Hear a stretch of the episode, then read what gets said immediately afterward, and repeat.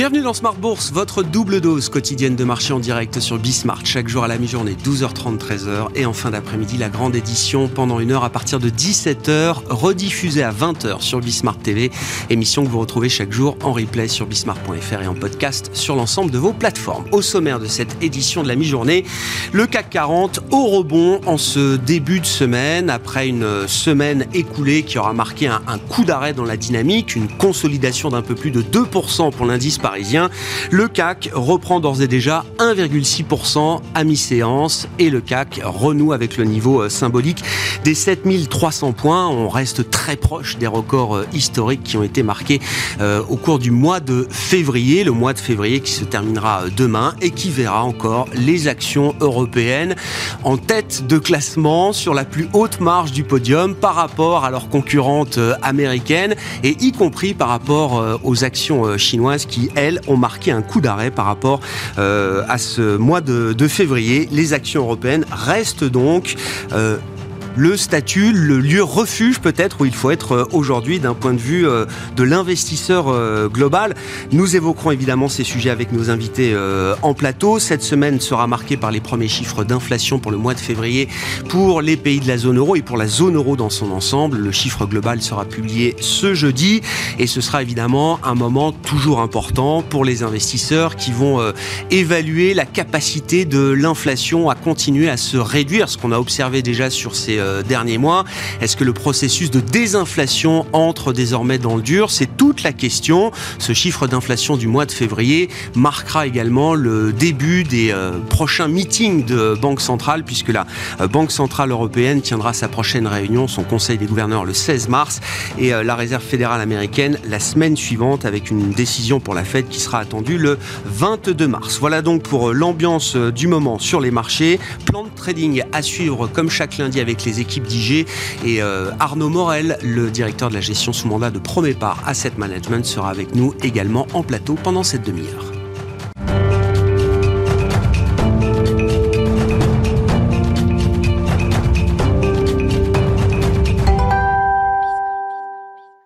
Chaque lundi, 12h30 dans euh, Smart Bourse, en direct, les enjeux techniques de marché. Le plan de trading de Smart Bourse avec les équipes d'IG, c'est Vincent Bois qui nous accompagne ce lundi. Bonjour euh, Vincent. Bonjour.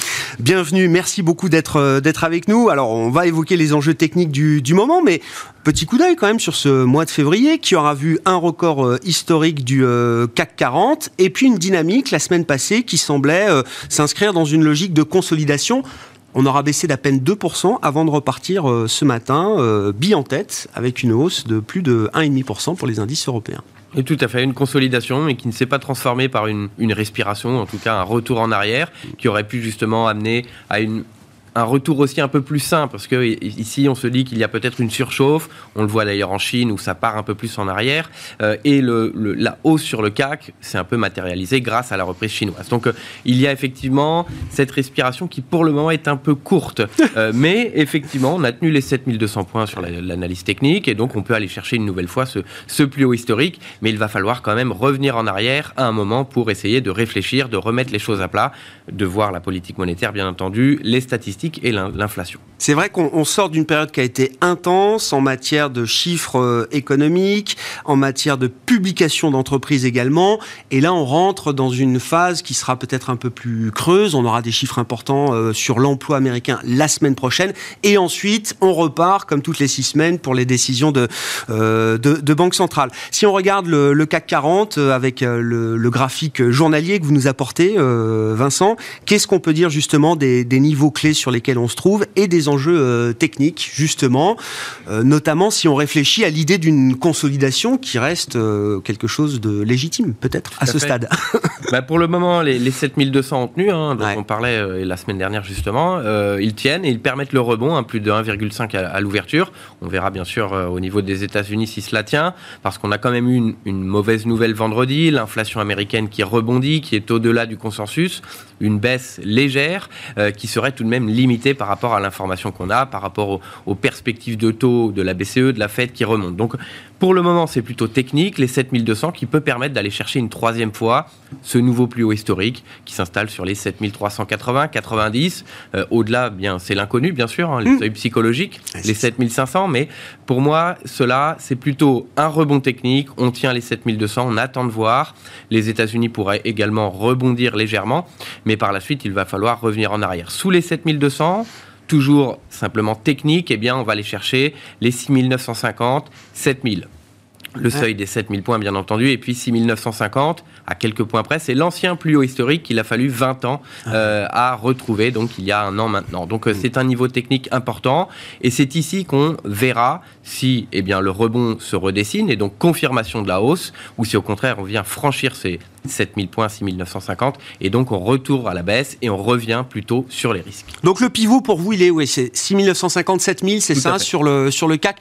Tant qu'on préserve ce, ce niveau-là, on reste dans une dynamique à court terme qui est une dynamique euh, positive et euh, haussière. Techniquement, oui, voilà. Il faudrait justement revenir un peu pour avoir une hausse saine et bien revenir en arrière, valider ce rebond en rebondissant sur les 6957 000. C'est en dessous qu'on verra peut-être plutôt euh, les risques qui reviennent sur le tapis. Quand on, alors, on parle beaucoup du CAC, on en parle parce que évidemment on est en France, mais on en parle d'autant plus que le CAC est un, indice qui a retrouvé, comment dire, une forme de leadership qu'on n'a pas connu, en tout cas que toute une génération d'investisseurs n'a pas connu depuis au moins 10 ou 15 ans. Est-ce que le CAC, quand vous regardez notamment la partie européenne, les autres indices européens, est-ce que le CAC est un ovni, y compris en Europe, ou est-ce que c'est un, emblème justement de la capacité de l'Europe euh, boursière, j'entends, de, confirmer peut-être un, nouveau statut? Alors, on voit ça sur d'autres indices, mais euh, c'est peut-être pas un exemple. On voit ça au Royaume-Uni sur le FTSE, alors que euh, la banque centrale, voilà, la banque centrale elle-même précisait qu'il y avait un risque de récession, ce qui est tout à fait normal, hein, bien entendu, l'inflation qui est euh, au-delà de ce qu'on voit euh, dans l'Union européenne et d'autres risques, euh, qui est au plus haut historique également. On le voit en Italie, qui n'est pas au plus haut historique, mais qui est au plus haut depuis plusieurs années, qui a mmh. dépassé les plus hauts précédents. donc d'autres indices en Europe. Il y a l'Allemagne pour le moment qui est un peu à la traîne, mais qui n'est pas très loin. Hein, c'est tout à fait honorable encore cette hausse, qui a une, une activité manufacturière un peu plus importante, et on l'a vu sur les PMI. L'activité de service, elle, redécolle pendant que l'activité euh, manufacturière était un peu à la traîne, toujours en contraction. Mais ce n'est pas un exemple. Le CAC est bien sûr euh, plutôt euh, parmi les premiers, mais il n'est pas seul. Et donc, voilà, c'est quand on voit la situation. C'est toute l'Europe, effectivement, qui profite de ce, de ce moment boursier.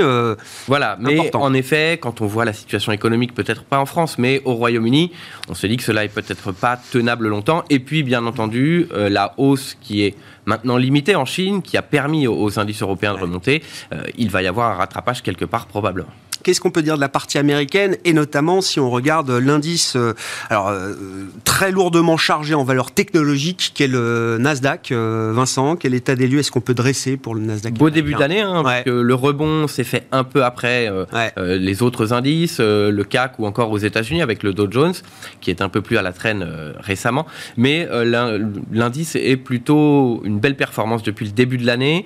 Pour le moment, c'est donc une, un retour en arrière hein, sur un niveau technique également important les 12 900, euh, le plus haut qu'on avait eu en septembre dernier, hein, juste après août, euh, où il y avait les discours de Jérôme Poel qui avaient été extrêmement euh, difficiles à encaisser pour les marchés. Donc un retour en arrière pour le moment, et on retourne sur un niveau technique également qui est plutôt solide. la moyenne mobile 200 périodes, donc la moyenne mobile 50 périodes également.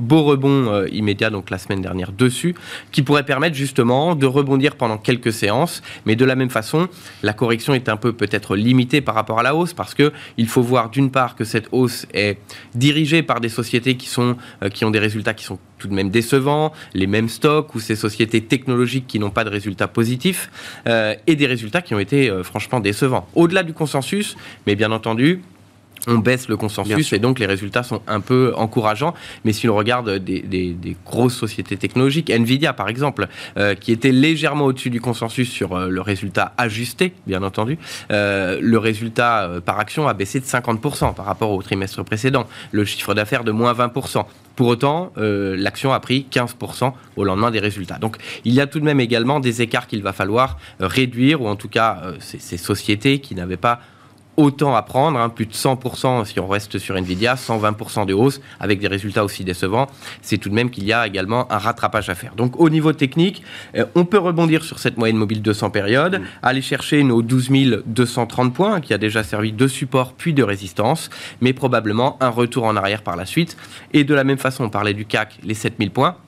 Eh bien ici, ce sera la moyenne mobile 200. Donc ce sera plutôt les 11 800, 11 850 qui va nous déterminer justement si le rebond est durable ou si on vient percer ce niveau et accélérer un peu plus à la baisse. Et puis euh, un autre euh, actif qui, euh, qui vous intéresse, c'est l'or, l'once d'or exprimé en, en dollars.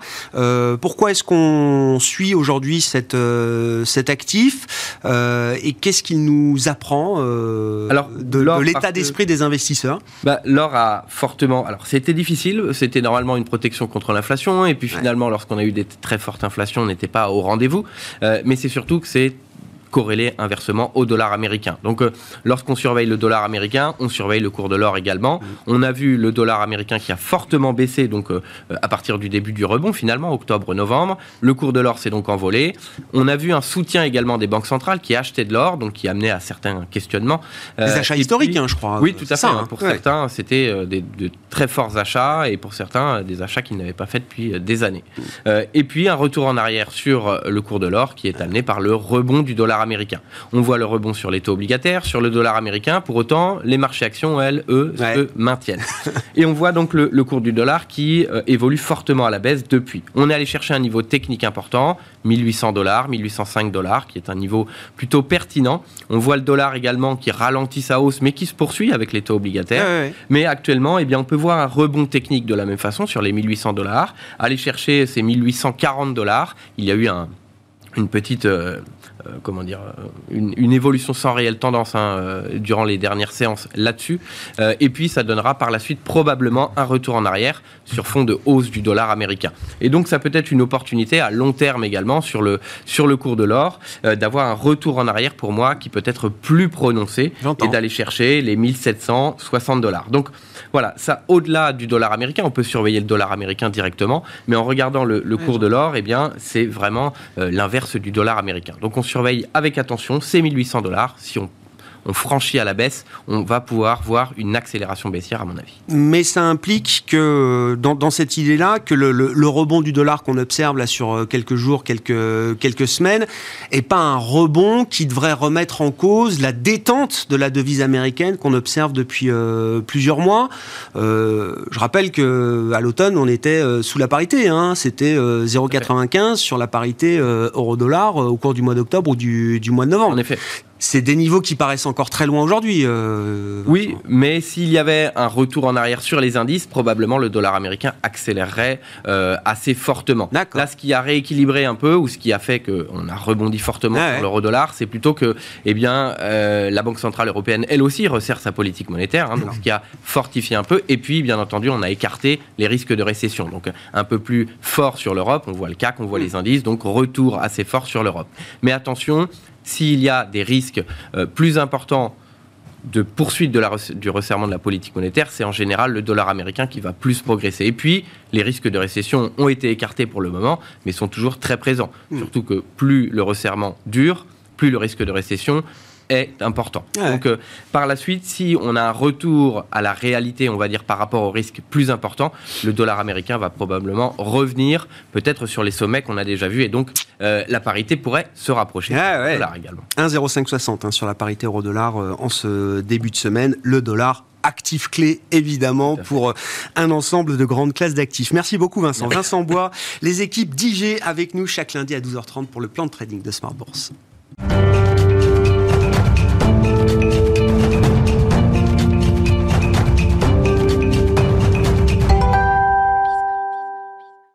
Nous poursuivons cette discussion de marché avec Arnaud Morel, à nos côtés en plateau également, directeur de la gestion sous mandat de Premier Part Asset Management. Bonjour Arnaud. Bonjour. Bienvenue, merci beaucoup d'être euh, d'être avec nous. On va s'interroger évidemment sur euh, quel pourrait être un, schéma de marché euh, devant nous, mais peut-être un mot déjà de ce qu'on a consommé en ce début d'année 2023 avec un mois de janvier très favorable pour les actions européennes. On a pris 9% sur le CAC en janvier. Le mois de février sera encore un mois positif pour les actions européennes, même si on constate quand même que le rythme de la hausse ralentit un peu. Oui, Alors, tout à fait. Non, non, c'est vrai. Euh, de toute façon, voilà. Après un fort rebond début d'année, on constate hein, sur, depuis une dizaine de jours, voilà, un mouvement haussier qui, euh, on va dire un peu plus fébrile. Euh, pourquoi? Bah, C'est par rapport aux premières publications des indicateurs économiques américains, notamment bah, les chiffres à la consommation sur l'inflation américaine, le PPI, euh, le, le excusez-moi, le, le PCE, e, excusez-moi, le PCE e, vendredi. Le corps PCE, Donc voilà, plein de choses, des indicateurs sur l'emploi aussi qui montrent ben, que la machine euh, de l'emploi américain marche très très bien et très dynamique et robuste en ce début d'année. Du coup, une consolidation, on va dire, depuis une dizaine de jours sur ces niveaux-là, mm. après un début d'année record. Et euh, ce qu'on voit aussi, hein, c'est le marché obligataire aussi qui suit ce mouvement avec une hausse des rendements obligataires. Là, on revient sur le 2 ans américain à 4,75 au moment où on se parle. Ouais, ouais. On est à 3,95, donc on revient vraiment sur les plus hauts. Nous, ce qu'on voit, c'est que c'est plus un ajustement du marché obligataire aujourd'hui que des anticipations sur un changement de la politique monétaire de la Banque centrale. Euh, le marché s'inquiète de quoi? Ben, Il s'inquiète justement que l'inflation euh, ne continue plus à refluer de façon aussi importante, ce qu'on avait vu, tendance qu'on avait vu depuis juin 2022 aux États-Unis. Donc le marché s'inquiète de cela et de la politique monétaire qui pourrait redevenir, on va dire, euh, moins accommodante et surtout euh, perdurer euh, de façon plus importante dans le temps. Et ça, c'est des choses qui sont normalement un plébiscite, en tout cas. Mais pour vous, c'est juste cette situation-là, c'est juste un un ajustement, un repricing, un rééquilibrage. On est peut-être allé un peu vite en besogne mmh. sur euh, le processus de désinflation qui sera pas aussi linéaire que ce qu'on a pu voir depuis euh, quelques mois. On a vu ces surprises négatives qui mmh. marquent le pas un petit peu et qui montrent que la désinflation euh, semble semble ralentir.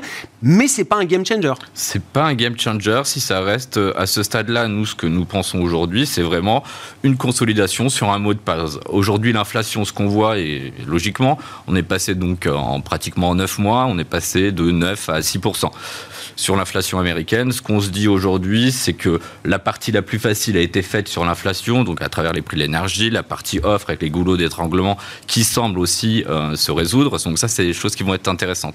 Le marché, la question qui va se poser, est-ce qu'on va faire un plateau à 6% Nous, nous ne le pensons pas. Nous pensons que nous avons encore une marge de manœuvre pour redescendre sur des niveaux ben, d'inflation plus aux alentours de 4%, qui pourrait être pour le coup quelque chose... Le noyau dur, quoi. vraiment. je comprends. Pourquoi? Parce qu'on a des effets de base de comparaison aussi qui vont être très costauds sur euh, février, mars, avril.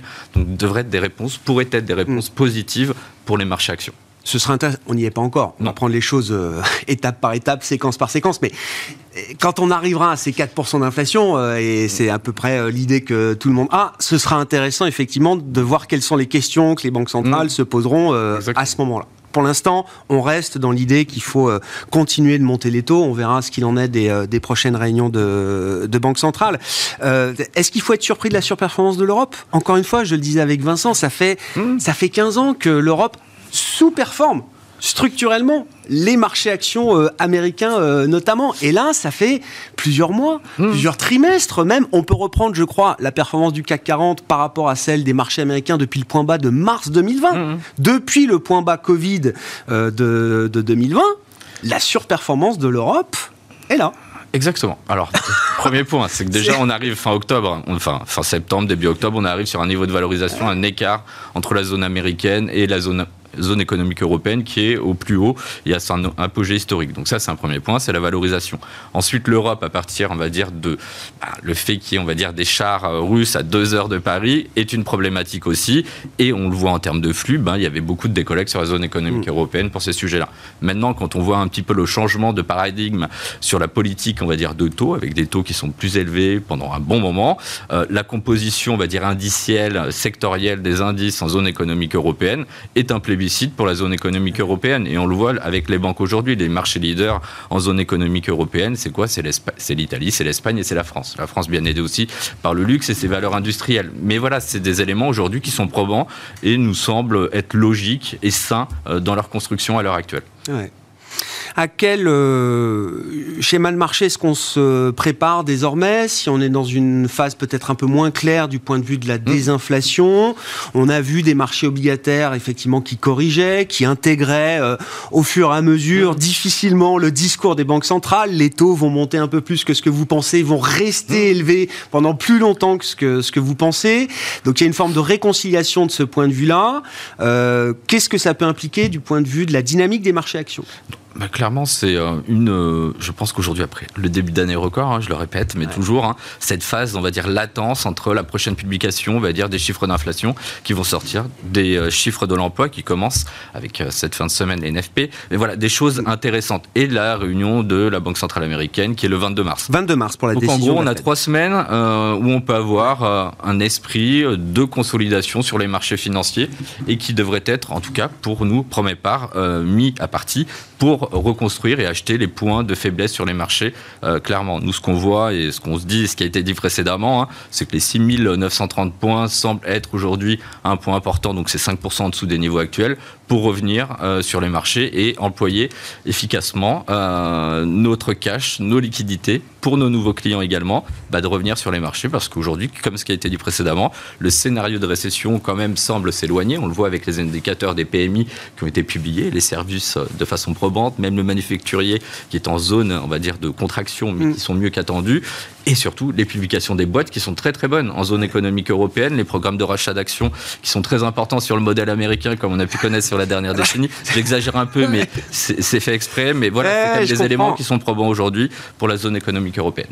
Ouais, si, le- le- les enseignements de la saison de publication, c'est que oui, les entreprises européennes sont, euh, sont au rendez-vous des, des attentes. euh, Elles sont clairement aux, ouais, aux attentes. Enfin, on voit sur le secteur financier, les banques, c'est publication, c'est 70% au-dessus du consensus en termes de publication. C'est énorme, que ce soit en profit, que ce soit en termes de chiffre d'affaires. Donc ça, c'est probant aujourd'hui. Le pricing power des sociétés dans la zone économique européenne, on le voit même dans la construction, même si les volumes baissent, on l'a vu avec Saint-Gobain, on l'a vu avec Rockwool, on l'a vu avec des sociétés comme Sika. Euh, voilà, c'est aujourd'hui le prix, la hausse est capable et probable euh, à être mise en place. On voit que les volumes, ils sont en train de se réduire, mais c'est des éléments qui sont impro- euh, enfin, tout à fait clairs et nets pour, pour les marchés actions. Qu'est-ce que ça impliquait en, en matière d'an- d'anticipation de, de bénéfices pour cette année 2023 pour les entreprises européennes? On, on termine la saison de publication, donc on, on- on voit un peu dans quel sens les analyses ont révisé leurs attentes? C'est là où c'est très intéressant, c'est toujours dans la période de publication de regarder un peu les révisions un mois, trois mois. Et ce qu'on voit aujourd'hui, hein, clairement, c'est des révisions à la hausse sur le secteur bancaire et de la construction en zone économique européenne. Et pas un peu, hein, c'est quasi 40% et 25% sur la partie construction. A contrario, les utilities sont mises de côté. Euh, le secteur telco aussi, même s'il y a quand même des cas, on va dire, spécifiques sélection de valeur qui nous semblent intéressants. Euh, mais voilà, c'est vraiment une révision haussière sur deux pans de la côte, construction et euh, sur les bancaires. Et ça, c'est quand même des éléments qui sont probants. Et au vu de la composition des indices européens, ceci expliquant cela aussi. Et ça veut dire que la partie euh, cyclique du marché, Hmm. qui a été quand même le grand leader de ce, ce rallye hein, depuis le, le mois d'octobre, ben, elle est peut-être pas encore si chère que ça. Tout à fait. Et on le voit, c'est tout à fait ça. Quand je regarde un petit peu un, secteur automobile qui est un petit poids hein, des indices en zone économique européenne, on regarde la perf hein, depuis le début de l'année, c'est pratiquement, enfin c'est plus de 20%. Quand on regarde sur un an, on est toujours à moins 21% en termes de performance. Quand on regarde la valorisation, quand je fais un agrégat, je suis traite à 8,5 en termes de PE. En août 2022, je traitais à 13 fois. Donc voilà, tout ça pour dire qu'encore, il y a du rattrapage possible au sein de certains secteurs de la cote, et notamment sur la partie industrielle, où voilà, des, des petits acteurs euh, européens sont tout à fait capables de délivrer de façon euh, honorable et surtout avoir des niveaux de marge qui restent sur des niveaux quand même très importants.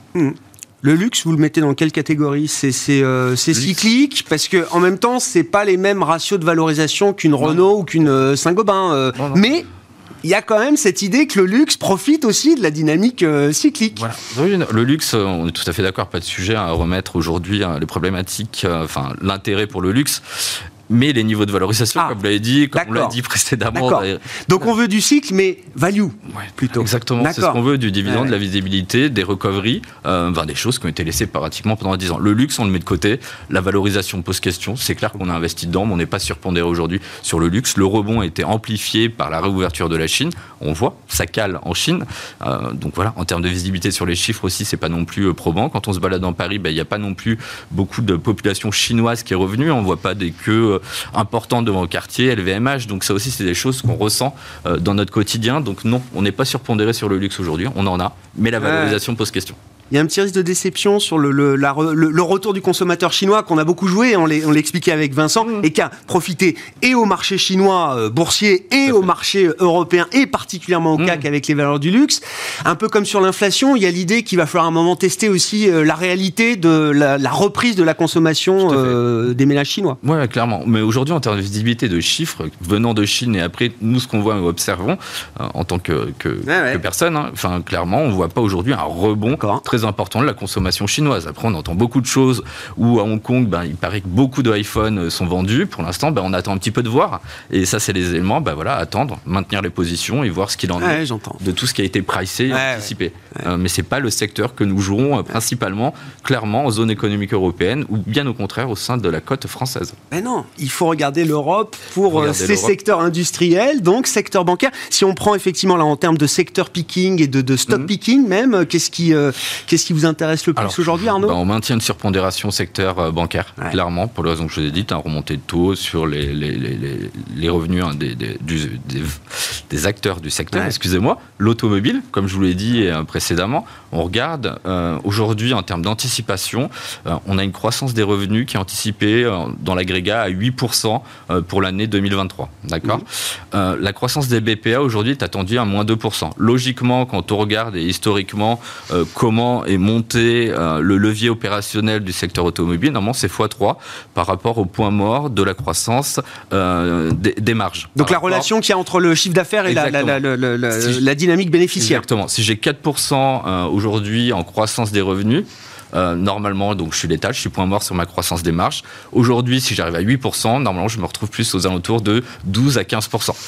La question à se poser, c'est aujourd'hui, qu'est-ce que joue le marché en attendant une croissance des BPA à moins 2% Euh, Donc nous, on se pose la question et on Ouais. est clairement identifié. On ne pense pas que 2023 sera une année euh, létale en termes de, de croissance des volumes pour le secteur automobile et c'est pourquoi on le surpondère à travers différents acteurs. Recovery Renault, toujours. Dans la partie pré luxe, euh, on a Ferrari à l'intérieur. Oui. Et sur la partie américaine, on a du Tesla qu'on nous avons Ah. fait euh, dans la baisse. Euh, on les a fait aux alentours de 140. Ouais, ouais. Pas sur le point bas, mais c'était logique aussi, hein, avec le changement de business model de la société qui est Tesla, qui avait, on va dire, une prémonisation plus importante auparavant et chercher le prix, à contrario, contre les volumes. C'est exactement ce qui est en train de se changer sur les trois derniers mois et les communications qui ont fait Tesla avec les baisses de prix en Chine, aux États-Unis, en zone économique européenne.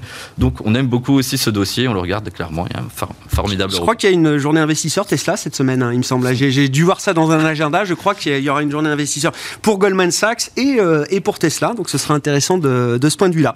Merci beaucoup, euh, messieurs. Merci Arnaud d'avoir été avec nous. Arnaud. Morel, je le, rappelle, je le rappelle, directeur de la gestion sous mandat de Premier Part Asset Management. Et Vincent Bois qui nous accompagnait également pour le plan de trading de Smart Bourse, analyste chez IG. Voilà pour cette édition de la mi-journée.